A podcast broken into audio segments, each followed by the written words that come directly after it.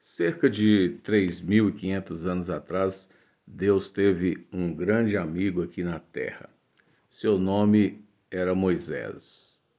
Lá no livro do Êxodo, no Antigo Testamento, capítulo 33, verso 17, há uma palavra de Deus para o seu amigo Moisés, uma palavra muito interessante. Deus diz assim para Moisés: Farei o que me pede, porque tenho me agradado de você e o conheço pelo nome. Olha que coisa linda, que comentário Deus fez acerca de Moisés.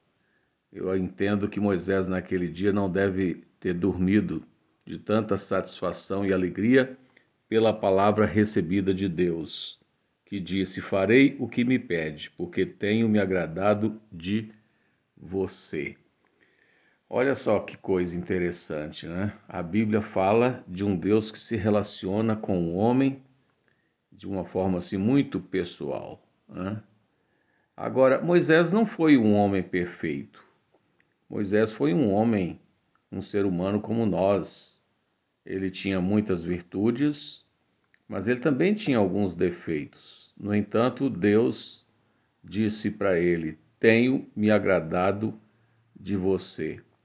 Quem conhece a Bíblia sabe que ele foi um servo fiel do Senhor, mas que antes de começar a servir a Deus como líder em Israel, ele precisou muito de um treinamento, de uma capacitação de Deus.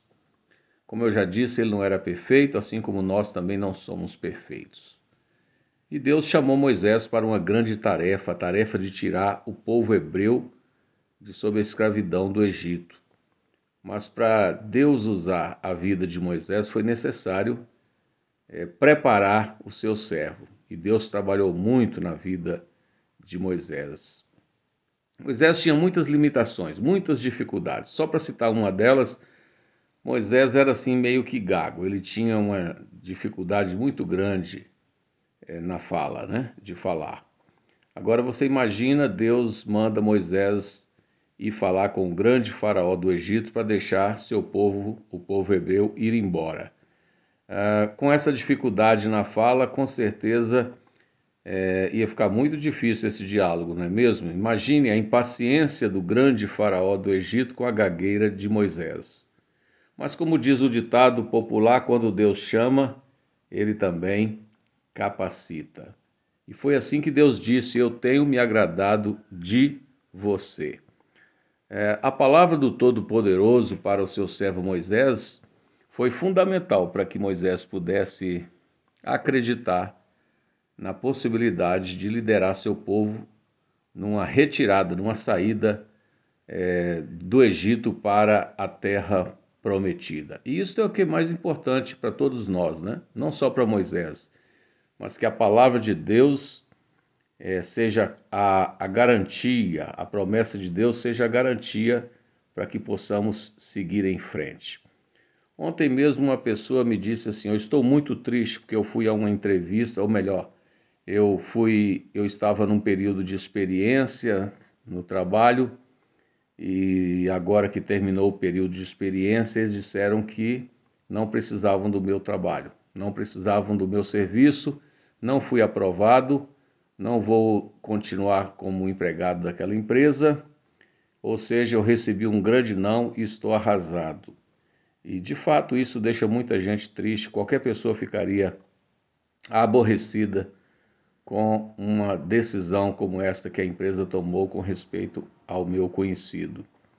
Ora, nós temos que nos preparar para receber muitos nãos nesta vida mas também nós precisamos estar preparados com um coração cheio de fé para um grande sim que vem de Deus. A vida toda nós ouvimos não, não, não e não, principalmente na infância. Na medida que nós vamos ficando mais velhos, a quantidade de não parece diminuir, mas a verdade é que nós vamos enfrentar respostas negativas a vida toda. E de Deus nós podemos esperar um sim glorioso quando nós procuramos agradá-lo em tudo.